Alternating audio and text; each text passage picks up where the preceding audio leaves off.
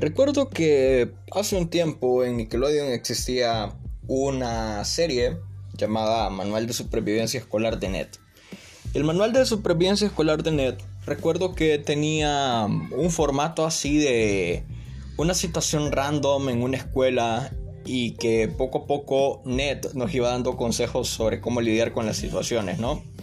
Y pues siento que a veces es necesario ese punto en nuestras vidas, pero más orientado, referido, dirigido al tema de la depresión. De hecho, no se me olvida. El 13 de marzo de 2022, mientras yo estaba comiendo con mi grupo de amigos, una chica justo necesitaba un grupo de amigos que le pudiese ayudar a sobrellevar la situación. Y es que hemos normalizado tanto el sufrimiento en medicina que consideramos débil a alguien que solo está pidiendo que se le reconozcan sus derechos humanos.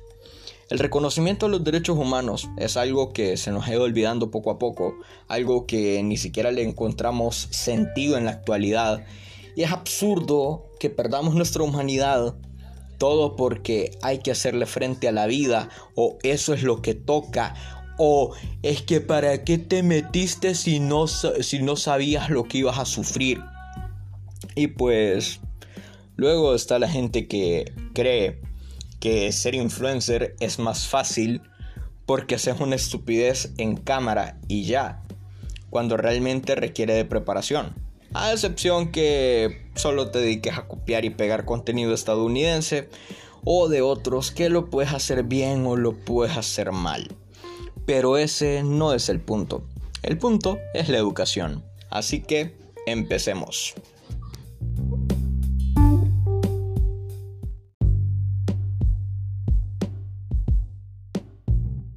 Pues, ¿qué les digo?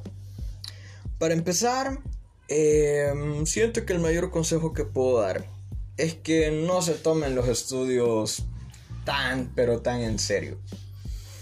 Existen tantos tipos de docentes tan despreocupados de su materia que siento que no vale la pena que nosotros como estudiantes nos preocupemos por la materia. Y les explico. Resulta ser que, al menos en mi caso, estudiando licenciatura en Ciencias de la Educación en la Universidad del Salvador, tengo una catedrática la cual en ningún momento se ha detenido con una diapositiva a darnos clase.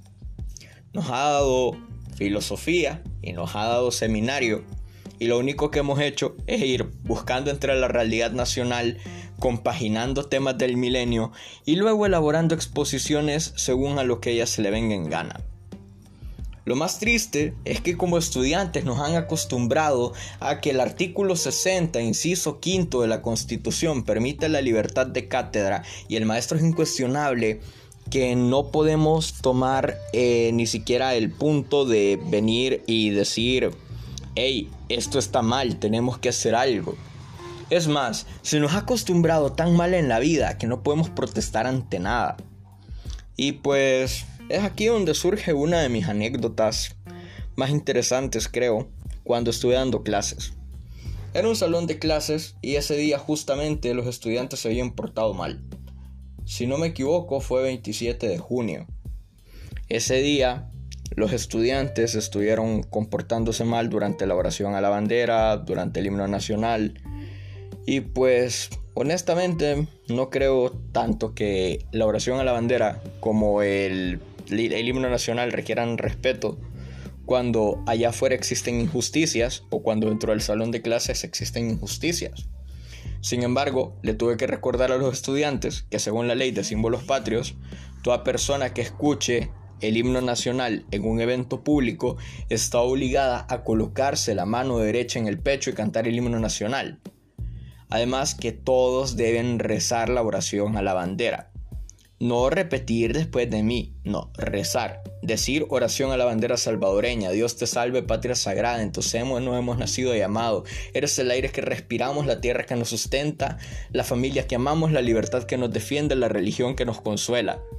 Tú tienes nuestros hogares queridos, carros en aceras, ríos contaminados, faldas de volcanes habitadas, lagos con basura cielos con smog y mucho, pero mucho CO2. En tus campos se construyen grandes penales. En tus talleres ya no vibran los motores, ya no chisportean los yunques y le llamamos al reggaetón belleza del arte. Patria, en tu lengua armoniosa pedimos la providencia que te ampare, que abra nuestras almas al resplandor del cielo, grave en ella razonamiento para entender que estamos mal y nos infunda su santo amor. Sí, tenía que incluir en algún momento lo que considero una, una buena oración a la bandera.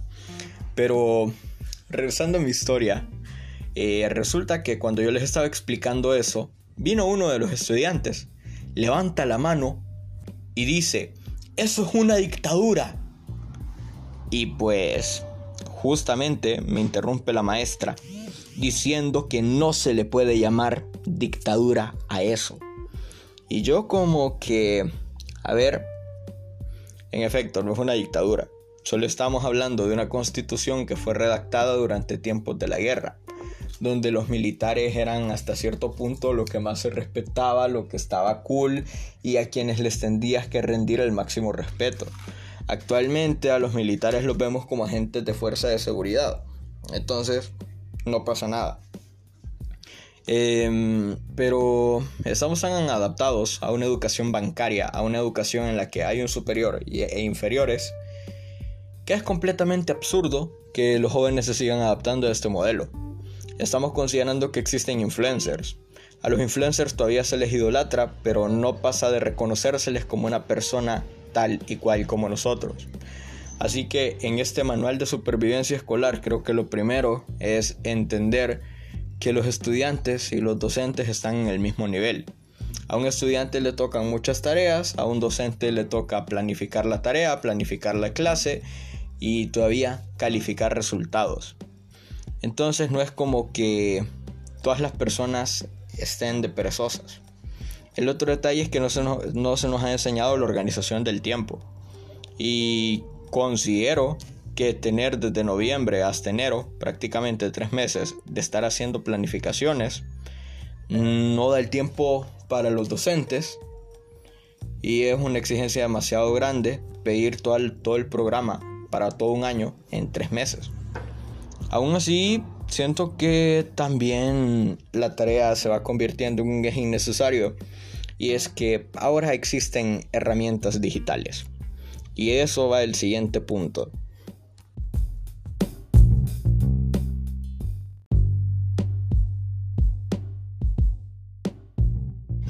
Estaba viendo que recientemente ha surgido eh, o ChatGPT para empezar a realizar preguntas, elaborar informes, letras de canciones, encontrar cualquier tipo de información, pero ya, ya, ya explicada. Y pues al menos las escuelas en Estados Unidos están con la controversia de que no saben identificar qué ha sido, por, qué ha sido hecho por ChatGPT o qué ha sido hecho por, por un estudiante, dado que tienen el mismo nivel de redacción más o menos. ¿Qué tan fregado está el mundo actualmente para que los jóvenes tengan una mala redacción? Pero... Eh, ¿Qué les puedo decir? Está difícil empezar a interpretar estas situaciones y no encontrar la culpa en que la tecnología avanzó pero la educación no. Eh, esencialmente no creo que todos por lo menos tengan el deseo de escribir. Y lo digo empezando por mí, que ya para este año eh, siento que he grabado más de lo que realmente he escrito, a excepción de el artículo anterior de pena de muerte por corrupción y otros sucesos más que lo escribí y luego lo grabé. Y pues, ¿qué puedo decirles?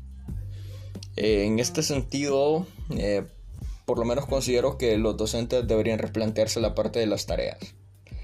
Y es que más allá de todo, las tareas no enseñan absolutamente nada. Solo son un conjunto de información que eventualmente vas a olvidar. ¿Qué les digo? A mí me tocó aprenderme la información de el oro, la plata y el iridio para octavo grado. Actualmente no recuerdo mucho sobre ello. Apenas recuerdo que el iridio es el elemento número 77 y que justo hay presencia de iridio en el montículo de la serpiente, creo que en Estados Unidos, que es un lugar donde las aves vuelan en círculos. Y es el máximo conocimiento que tengo. Y lo del iridio lo descubrí más por información de History Channel. No he ido y he revisado en, alguna fuente de información si esto es así, sino que solo me quedé con ese dato que me dieron en televisión. Y es que actualmente los maestros también enfrentan un reto llamado TikTok. Videos de 15 segundos de cualquier idiota bailando. Y pues no, o sea, tampoco es que exista complejidad poética en las letras. Yo lo iba a grabar, pero en baja calidad. Y ella me dijo que no, que no está. Es una maldita loca, una ratatá. Ella lo que quiere es que la ponga en 4K. O yo no te escribo, tú no me escribes. Si quieres te busco para ver dónde tú vives. Yo sé que estás aborrecida, pero por dentro tú tienes alegría. Si quieres te la saco, dos tragos y sabe que me pongo bellaco. No somos nada, pero estamos hechos hace rato. WhatsApp sin el retrato, no guardo mi contacto, pero se la saco. Dos tragos y sabe que me pongo bellaco. No somos nada, pero estamos expuestos hace rato. WhatsApp sin el retrato, no guardo mi contacto. Eh, ¿Qué más? Hace tiempo que no le hago caso al corazón y pasó los días, los meses pensando en tu olor. Y antes de que salga el sol, pise el acelerador, me vaya sin frenos y pierda el control. Nada más seremos dos, solamente tú y yo, pasando el tiempo sin decir adiós. Los estudiantes, ¿qué van a andar entendiendo actualmente de qué más pedir con tu amor, eh, un cerro y un cafetalito en flor, o con solo eso, vida mía, con solo eso, con tu abrazo, con tu beso. Los jóvenes actualmente no van a entender eso. También existe un desinterés sobre leer y es porque realmente no se presenta la literatura de forma adecuada. Por lo menos la violencia es algo típico de los juegos en la actualidad y creo, considero que se puede aprovechar un poco más ahí este punto y por qué no reorientar los libros. Y lo voy a poner de forma simple hay una regada del Ministerio de Educación. Y es que por lo menos la Secretaría de Educación Pública de México ha sabido jugar con el mame y los memes para llevarlos a la educación. Mientras que el Ministerio de Educación se ha mantenido bastante blandito, bastante flojito en ese tema. Y de paso al Ministerio de Educación le ofende hablar de diversidad y explicar quién es un heterosexual, quién es un bisexual, quién es un homosexual y quién es un... Eh, quién es una sexual. Así que hablemos, hablemos un poquito de la mente abierta. E, es un buen punto.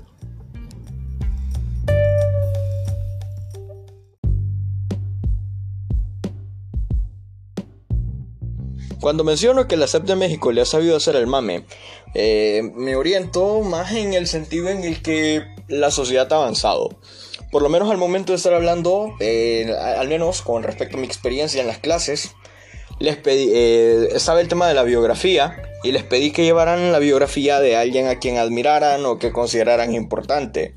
Algunos me llevaron la biografía de su mascota, pero en otros casos tenía la biografía de Carol G, de Dualipa, de, de Domelipa. Y pues me pareció súper curioso la forma en la que las tareas han evolucionado en este aspecto. También eh, se encuentra por medio eh, que les pedí, bueno, sabe el tema del tutorial digital y les pedí que me elaboraran un tutorial dentro de la clase explicando los pasos de, eh, de cómo realizar distintas cosas. Llegó un niño, estamos hablando de quinto grado, explicando cómo hacer arroz cantonés. Un niño de 10 años explicando cómo hacer arroz cantonés. Yo personalmente no puedo hacer arroz cantonés y el niño de 10 años lo estaba explicando. Dentro de los propios temas de las clases eh, estaba el afiche. Les pedí que hicieran afiches. Algunos hicieron afiches sobre comida. Pero otros fueron más arriba e hicieron afiches sobre conciertos, sobre sus artistas favoritos. Un niño todavía me lo hizo de streaming. Y me planteo la siguiente situación. Un docente que va a saber de streaming. Estamos considerando que hay docentes ya viejos que no han sabido subirse al, al tren del mame, el tren de la tendencia. Y es por eso que inicialmente son los docentes más jóvenes los que acaparan la atención, pero eventualmente los docentes jóvenes también van perdiendo la onda y ya no están tan definidos con respecto a lo que ocurre. Entonces veo a la docencia y a los programas educativos como la publicidad, algo que tiene que estar en renovación constante para saber llegarle al público, porque claramente eh, el trabajo del Ministerio de Educación es que los estudiantes aprendan, pero el aprendizaje está en, está en evolución continua y también hay que tomar en cuenta que no todos aprenden de la misma forma. Y pues tampoco todos los docentes enseñan de la misma forma. Por ende, eh, no es tanto que exista un libro guía, sino que existan múltiples guías en base a padecimientos mentales, plecas psiquiátricos, que puedan servir. Porque no le puedo venir a dejar una actividad a un niño con trastorno de déficit de atención que se la dejaría a un niño que está prestando atención cabalmente a las clases. Y pues esa es mi realidad de vida personalmente. Eh, yo he sabido resolver más que ejercicios más difíciles. He sabido también hacer presentaciones. Porque no está como que tan difícil hacer una presentación, empezar a hacer chistes. Y pues que por lo menos existe ese punto en el que e, en el que sepas desenvolverte en algo. Y pues aquí me tienen, hablando estupideces frente a un micrófono y contando mi historia de vida porque es bien bonito todo en este país. Y pues, hablando de la evolución del Ministerio de Educación, creo que deberíamos hablar un poco más acerca de la depresión y ya abarcar el tema profundamente entre los docentes y los estudiantes porque estamos cerca de inicio de clases. Así que continuemos. Y pues ya mencionando la parte del Ministerio de, Educación, ¿no? Con respecto a la depresión. Se determinó que la mayoría de estudiantes estaba padeciendo de depresión o de ansiedad. Y es que por lo menos los planes educativos no están diseñados para que los estudiantes se relajen. En mi caso yo llevaba solo dos materias y notaba dos polos completamente opuestos. A día de hoy no he mandado unas, unos registros que había que llevar de asistencia de mis compañeros. Porque no tengo tan claro en qué fechas hubo clase y en qué fechas no.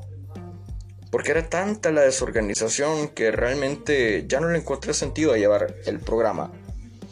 Y probablemente la mayoría no lo entienda, pero es que la organización es parte fundamental de, de la educación y de las cosas que se tienen que hacer. Y mientras un docente no sea organizado, esa mala organización se transmite a los estudiantes, esa desmotivación también. Y pues aquí vienen los problemas. Hay gente que no sabe resolver sus problemas en casita y tienen que terminar desahogando con la gente en la clase. Y pues em, hasta cierto punto esto jode. El año pasado, en abril, murió mi papá. Eh, entre mayo y junio había que hacer unas tareas sumamente importantes y yo no estaba muy motivado. Realmente si por mí hubiera sido, mandaba todo, mandaba todo a la miércoles.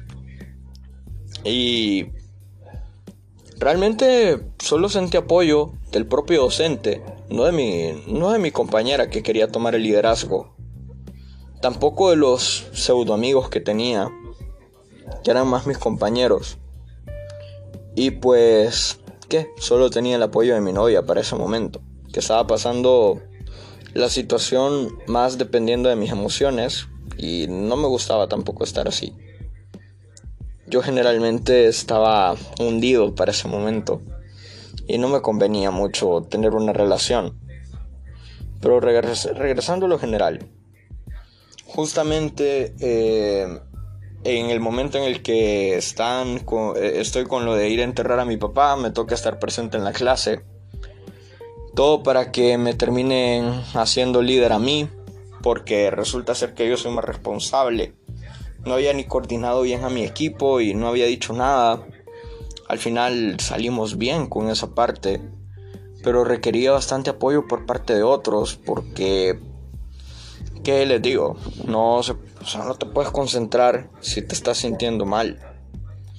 Luego está la gente que te transmite sus emociones. Por lo menos puedo contar mi experiencia con uno de los catedráticos que yo le dije, mire, mi papá murió, no puedo conectar a su clase. Su única respuesta fue un ok. Y debo reconocer que en el momento en el que vienen y anuncian que los padres de dicho docente habían fallecido, Primero murió su padre, después murió su madre. Para mí fue como que un... Está bien. ¿Eh? Que, siga, que escribiendo las notas, es su obligación. Pero no, el maestro se tardó que un mes en tener que subir notas. Y así como que, órale, yo no me podía trazar en la entrega de la tarea, pero a este carnal, solo porque se le mueren sus papás, sí puede hacerlo. Entonces es ahí donde la injusticia viene metiendo cizaña y viene provocando una especie de deshumanización, donde vas entendiendo de que realmente no es tan necesario el dulce efecto al maestro de la escuela si el maestro se comporta muy pero muy de la verga. Y pues creo que hasta aquí dejaría esta reflexión del día de hoy, sabiendo, reconociendo y estando claro en que estamos jodidos en materia educativa. Así que esto es todo y muchas gracias.